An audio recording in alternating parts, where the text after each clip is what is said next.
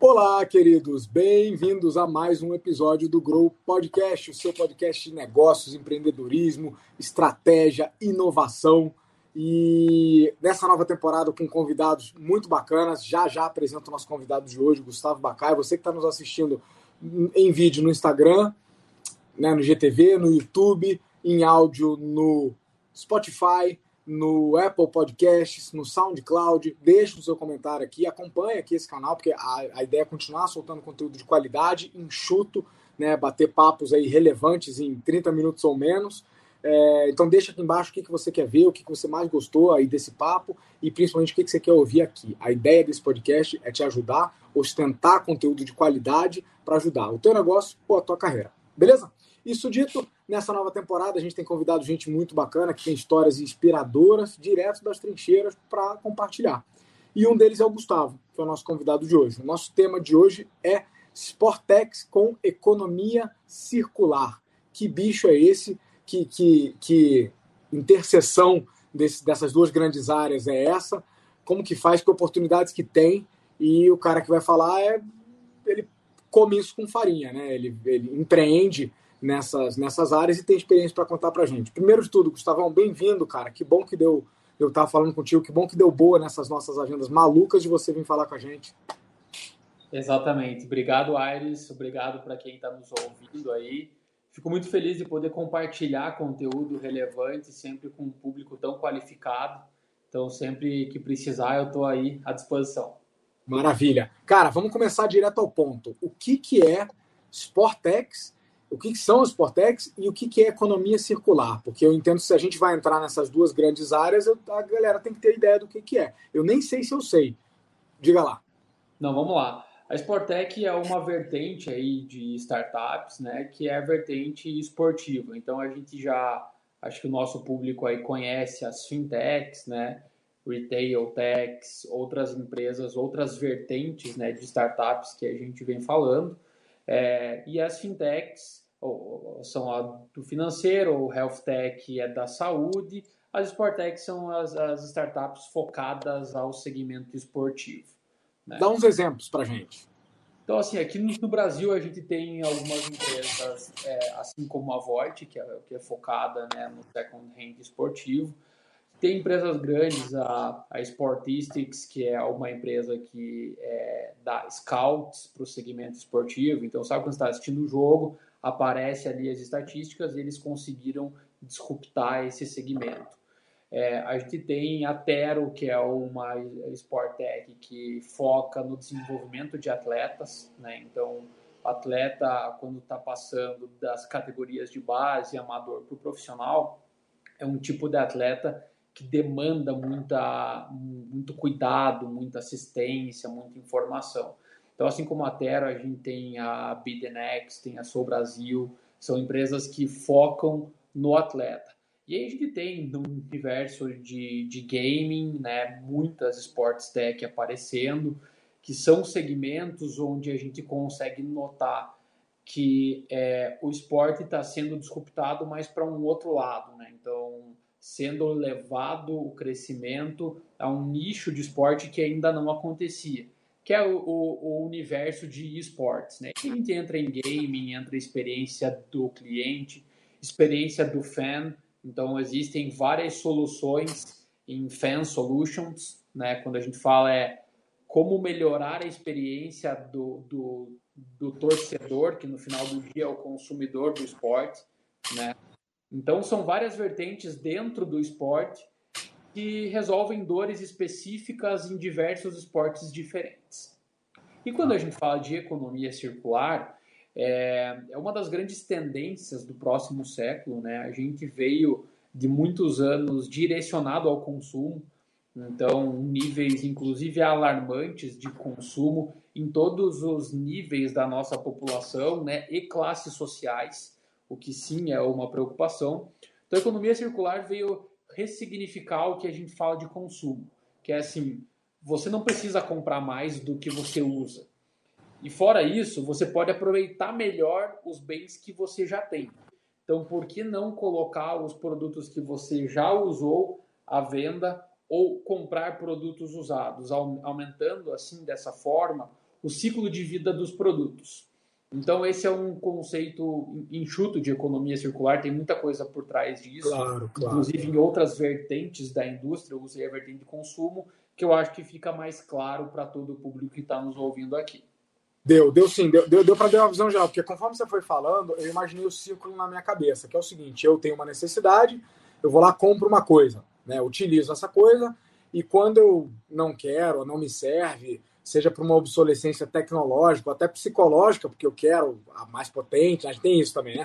Eu, eu, vou, eu vou jogar fora, e é um absurdo, isso não é lixo, isso eu posso conectar com alguém que vai usar isso e outra pessoa vai usando esse ativo ao longo da cadeia de valor. É isso?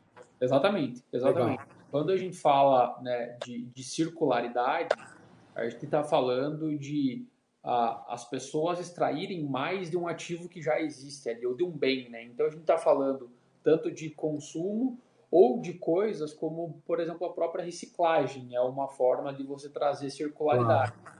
Né? Claro. Aí você entra numa questão mais transformacional de produtos, etc. Mas o conceito é basicamente esse. Excelente, excelente. Bom, então deu para entender, é inegável que essa é uma tendência né, do nosso, dos nossos tempos. É, não sei o impacto que Covid vai trazer nisso, mas me parece que é positivo. Acho que o mundo já estava caminhando cada vez mais com discussões mais sérias sobre sustentabilidade. Isso, né, para quem está nos ouvindo, isso vai muito além de somente preserve as árvores. Né? sustentabilidade tem a ver com estamos usando esse mundo no ritmo que ele aguenta, se sustenta isso, né? Tá. Assim como a gente fala de sustentabilidade do sucesso de uma empresa, o nosso sucesso como sociedade nessa terra requer que a gente consuma recursos na mesma velocidade que que a gente consegue né, e que precisa também. Então, eu acho muito bacana que você traga esse tema hoje. Eu queria aterrissar, cara. Eu queria te perguntar agora, assim, entendemos né, o, o ramo da Sport Techs, muito bacana você ter falado vários exemplos diferentes, apoio ao atleta, é, gerenciamento de comunidades de fãs, os esportes tecnológicos e digitais estão movimentando milhões, cara. Eu estava vendo campeonatos, milhões de pessoas conectadas, né? Daqui a pouco vamos ver luta de robô, e né, esportes completamente digitais, as pessoas na sua casa com uma tecnologia de realidade virtual, enfim. Agora eu quero saber, aqui no Brasil, acontecendo hoje, que dores e necessidades tem nesse mercado e o que, que você e o pessoal da Voit estão fazendo né, nessa interseção de esporte, Sportec e economia circular? Ótimo. Acho que assim, a gente, como um país aí é, em desenvolvimento não sofreu mais ou menos que alguns outros países em termos da pandemia, né, em termos de ressignificação. Então, acho que isso foi muito é, é, similar em várias economias das mais diferentes localidades. Né? Então, as pessoas voltaram para casa literalmente né, e começaram a repensar o seu dia a dia. E aí a gente tem uma boa intersecção, como você falou, entre o esporte e a economia circular. Por quê? O primeiro é o esporte. É, segundo várias estatísticas que já saíram aí em termos de relatórios de saúde, embora esse tema seja muito crítico ultimamente, né, em termos de opiniões, mas uma coisa é clara para todo mundo. Quanto maior é, é, o nível de prática esportiva ou é, hábitos saudáveis as pessoas têm, menor o nível de contaminação devido à Covid-19. Então, ou seja, você tem uma, uma correlação direta que mostra que, para quem não estava praticando esporte até então, cara, tá na hora de acordar e fazer alguma coisa, né? E quando a gente fala em fazer alguma coisa, tem muita gente que fala assim, cara, mas não tenho dinheiro para fazer esporte. Ah, eu, que, eu, eu quero fazer esporte, mas eu não quero é, andar na rua. Eu quero, cara, jogar tênis. Eu quero jogar golfe, eu quero jogar, sei lá, beach tênis. Tem vários esportes crescendo e muitas pessoas se apoiam na desculpa de que não tem recursos para fazer aquele esporte. Então o que a gente viu foi a intersecção dessas duas vertentes, que é, um lado, as pessoas precisam ser mais ativas e o outro lado, a questão da circularidade. Ou seja, se você não ah. tem o dinheiro ou o recurso para iniciar um esporte do zero, compre um usado. Comece aos poucos. Até porque, segundo o próprio IBGE, 25% das pessoas que começam um esporte novo aqui no Brasil desistem nos primeiros seis meses. Então a gente provavelmente você deve conhecer alguém assim, se não é assim, né? Eu já tive nunca, nunca imagina. Assim, quando eu comecei, tá. comprei e abandonei o produto. Uhum, uhum. Então assim, é, quando a gente traz o tema da circularidade, é assim, é estatístico que muitas pessoas têm coisas que não usam mais em casa. E do outro lado, tem alguém que quer aquele produto, porque ele quer começar. Ele quer ah. ser mais saudável e conectar nesse novo mundo, né? Entendi. Só para dar uma visão então para o pessoal. Então você identificou dois públicos-alvo com necessidades e, e, e, e possibilidades complementares. Isso. Porque, de um lado, tem as pessoas que querem fazer exercício, mas não tem a grana para se equipar. Aí estamos falando de acessórios, equipamentos, bicicleta, raquete, luva, sapatilha, qualquer que seja a coisa. É, e do outro, pessoas que comprar, fizeram esse investimento, compraram, desistiram e estão com isso parado, acumulando pó. É Exato. É isso? Que dor Exato. você resolve que conecta essas duas? Exatamente. Então a gente criou uma plataforma para conectar esses dois lados, né? O vendedor, que é a pessoa que quer é, é, se desfazer daquele produto, né? De uma forma é, robusta, com uma boa experiência, segurança, sem se preocupar com o processo de venda. E do outro lado, o comprador, que basicamente está buscando uma oportunidade. Então, ele já olhou nas lojas, nos sites e entendeu quanto custa aquele produto novo. Ele olhou aquele usado, que em média é de 30% a 70% mais barato. Falou, cara, com esse preço aqui eu topo começar esse esporte novo. Entendeu? Até porque tem coisas caríssimas, né, cara? Eu tava vendo, tem umas bikes que vão de 20 a 100 mil eu me achava louco gastando dinheiro nas minhas loucuras, mas cada louco tem a sua, né, cara? Assim, cada louco com as suas manias. Não, né? Raquetes, né, tudo isso é caro. Achei bacana. Mas assim, eu sou um cara de tecnologia. Então a primeira coisa que eu vou te perguntar é: ah, isso aí já existe. Eu vou boto lá na OLX, boto lá em qualquer portal de venda. Né? Não é nada novo. Tem diferença? Qual que é a diferença? É, quando a gente, é, a gente que acredita no mundo esportivo, né? Quando a gente vai falar com os esportistas e também nós que praticamos esportes, o que, que a gente entendeu? É, a gente está em plena ebulição do e-commerce, né? A pandemia fez com que vários tipos de e-commerce se destacassem aí, crescessem de forma absurda. Aqueles que já estão estabelecidos e também alguns novos entrantes, como a própria Void. O que a gente entendeu é que no mundo que a gente vive hoje, no nível de acessibilidade, de, de desempenho dos nossos aplicativos e computadores, não é justo com o mundo esportivo que ele não tenha uma boa experiência. E o que acontece hoje, basicamente, quando você acessa outros portais, é que o esporte é uma categoria dentre várias outras que estão ali dentro. Quando a gente volta 3, 5 anos, 8 anos ali nos Estados Unidos, o que, que aconteceu? Você pegava as plataformas mais generalistas, que faziam de tudo, e essas plataformas começaram a ser quebradas entre diversos segmentos se for falar assim, o que, que é o Uber? O Uber é uma conexão de pessoas que precisam de transporte com aquelas pessoas que querem entregar. Isso já existia dentro de um classificado antes. Eles transformaram a experiência. Se for falar assim, o que, que é o próprio Airbnb? É pessoas que já classificavam seus apartamentos em, em sites, em é, blogs, e eles juntaram isso em uma plataforma dedicada com uma experiência diferente. Então, o que a gente está se propondo a fazer é isso para o esporte. Porque o esporte, na nossa concepção, é um business que tem tamanho para isso, né? Tá, mas beleza. O que que, o que que eu, como usuário, ganho? Sou esportista, tal, assim, qual que é a diferença? Entendi, como negócio eu entendi. Né? A gente, é, é, do ponto de vista de empreendedor e de líder de negócio, faz todo sentido essa alocação num nicho quero entender como que isso se traduz numa experiência diferente. Qual é a diferença do cara anunciar em qualquer portal aí na internet, onde ele vai ser uma categoria de 75, uhum. versus fazer isso numa, numa categoria, né, num, num espaço de comunidade dedicada àquele assunto. Sim. É, o, o, principal ponto aqui, Ares, que a gente entendeu é a questão da, da qualidade do anúncio. Né? Porque é, para você comprar alguma coisa usada, e até o novo, né, você precisa entender se a pessoa quer praticar um esporte, você precisa entender toda a descrição daquele produto. Então você usou o exemplo da bicicleta, né? Quem que vai comprar uma bicicleta usada de 20 mil reais sem entender todas as especificidades daquele produto? E mais do que isso, é, como que eu vou saber que, aquela, que aquele anúncio não é fake? Né? Porque a gente vive no mundo onde existem diversas possibilidades de fraude, etc.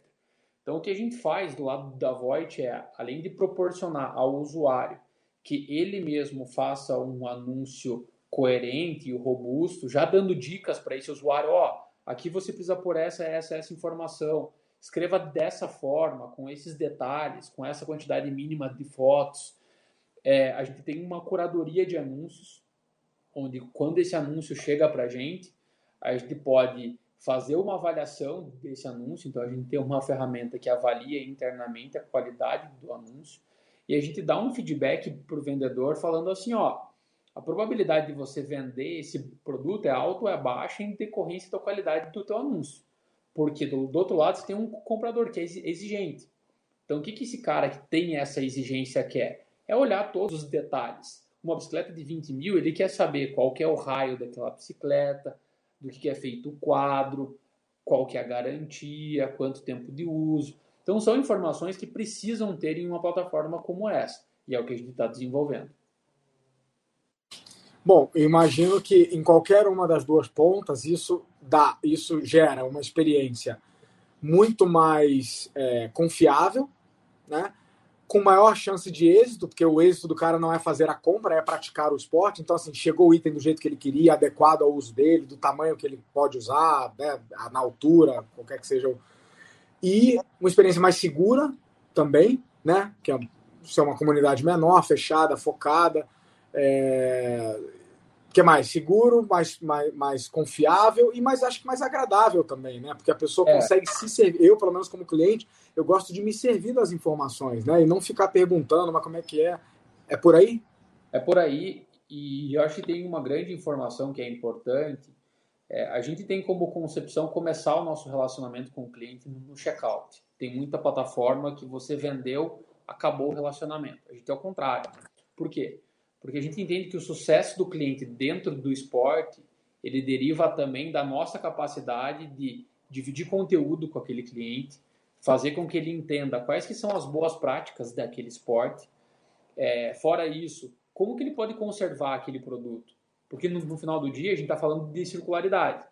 E circularidade Sim. não é só você comprar um produto usado, é você conservar esse produto e na hora certa que você imagine que já está na hora de dar algum upgrade naquele esporte, você possa revender esse produto com a gente e começar a comprar um outro novo, né? É, é, é progredir dentro daquele esporte. Então isso faz com que o senso de comunidade, literalmente dentro da plataforma, ele seja executado, né? De uma forma de divisão de conteúdo, suporte é, e outras coisas que fazem com que esse comprador, esse voiter, como a gente chama, ele retorne de uma forma mais frequente para a nossa plataforma. Boa. Cara, tem um ponto aí que eu queria explorar, porque eu acho que a gente sempre busca assim o que do teu mercado, da tua experiência ou da, ou da, ou da Voit serve para outras pessoas de outros mercados, né? Então a gente usa o teu exemplo, o exemplo dos convidados como pano de fundo, mas tenta extrair coisas que sirvam para todo mundo. Você tocou num ponto que é um movimento de mercado que está acontecendo, que é os generalistas das duas uma. Ou você vira um puta generalista e um super app, um conector de várias coisas, ou você eventualmente vai para a comunidade, você vai começar a nichar, atrair as pessoas que falam a sua língua, né, que são da sua tribo, que compram a sua música, a sua comida, a sua roupa, e, e gerenciar aquele, né, aquele pessoal, aqueles interesses né, daquele pessoal. Isso é uma tendência inegável, né? Tem vários, é, inclusive grandes gurus do marketing, que falam que né, o sucesso de qualquer negócio está em atrair um determinado rebanho, se comunicar com eles. Você vê a conexão que algumas marcas conseguem ter, né? Os, os super customers, aquela pessoa que, além de gostar, defende, recomenda é, aquela marca. Como é que está sendo a experiência de vocês em, né, aqui no Brasil se aproximar do público do esporte? Tem ações focadas? Como é que você se atrai, atrai a sua tribo? Né? Pensando em todo mundo que está nos ouvindo e está pensando na sua tribo nesse momento, como é que você chega neles? Onde é que você descobre onde é que eles moram, o que comem, etc.? É, o que eu acho que a gente tem como lição importante, e, eu sempre divido isso porque para mim foi um grande aprendizado, foi até uma reconstrução mental, eu diria. É, inclusive eu estava ouvindo um dos podcasts que eu, que eu ouço com o, o Zuckerberg do Facebook, ele estava falando sobre quão rápido você precisa é, soltar é, para o usuário a tua primeira versão. E existe muita discussão sobre esse ponto, né? O quanto você vai perder um cliente por uma experiência é, frustrante. É, só que o ponto que ele fala, que foi o que a gente adotou como é, até uma regra aqui operacional nossa, é eu posso é, ler, estudar e entender de várias coisas, mas quem sabe mais do que ele quer é o cliente e o usuário, né?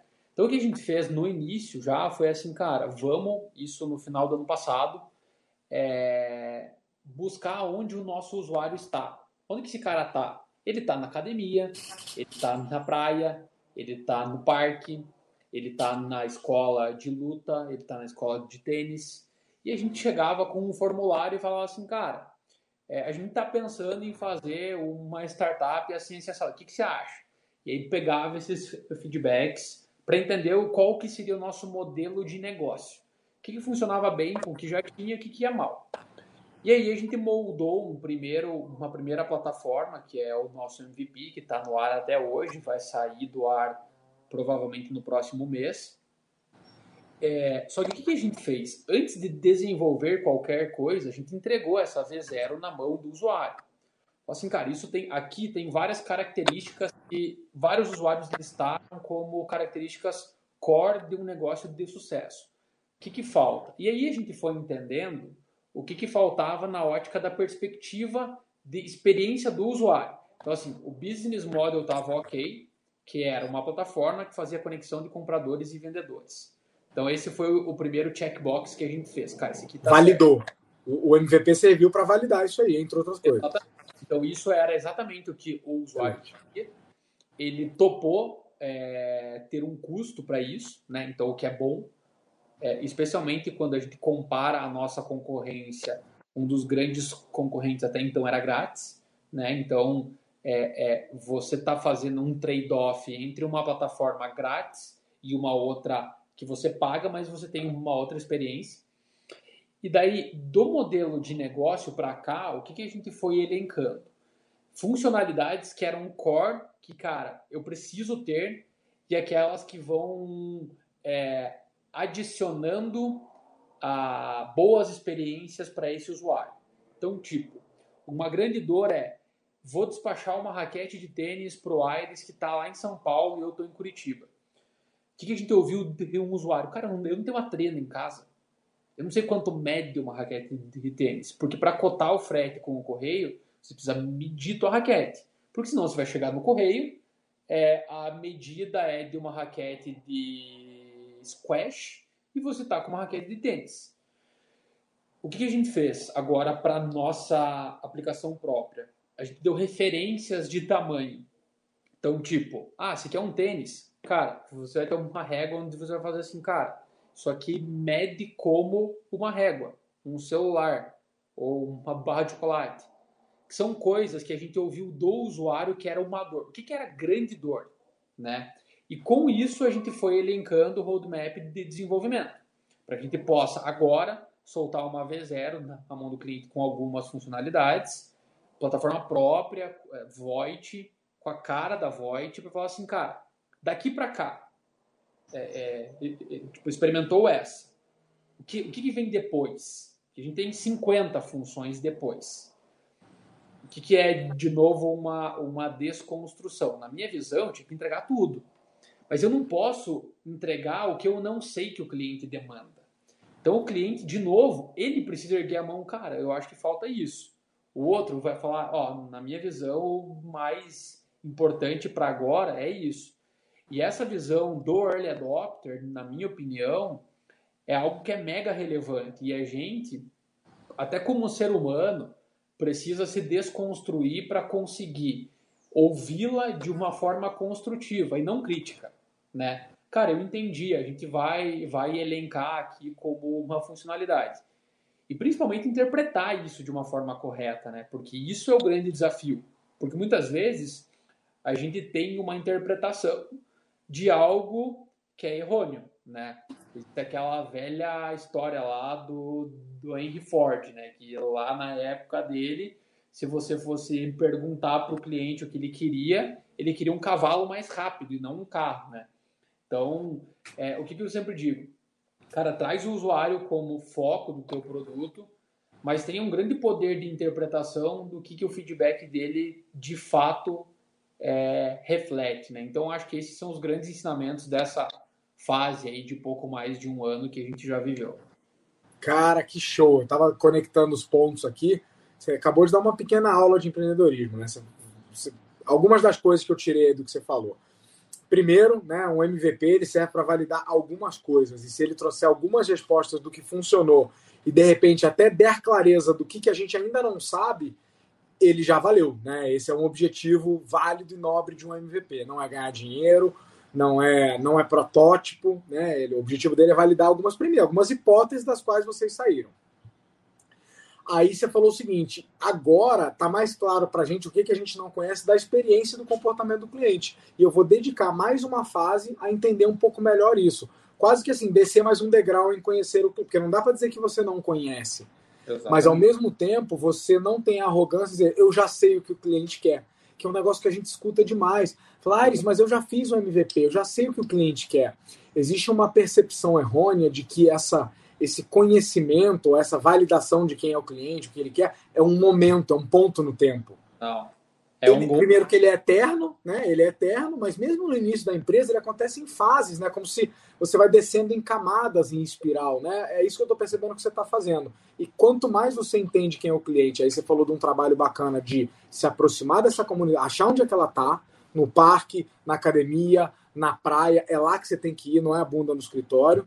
Depois você falou de coletar e processar esses dados bem, porque tem riqueza neles. Esses dados né, valem mais do que dinheiro, porque eles valem melhor do que qualquer consultoria podia te dar.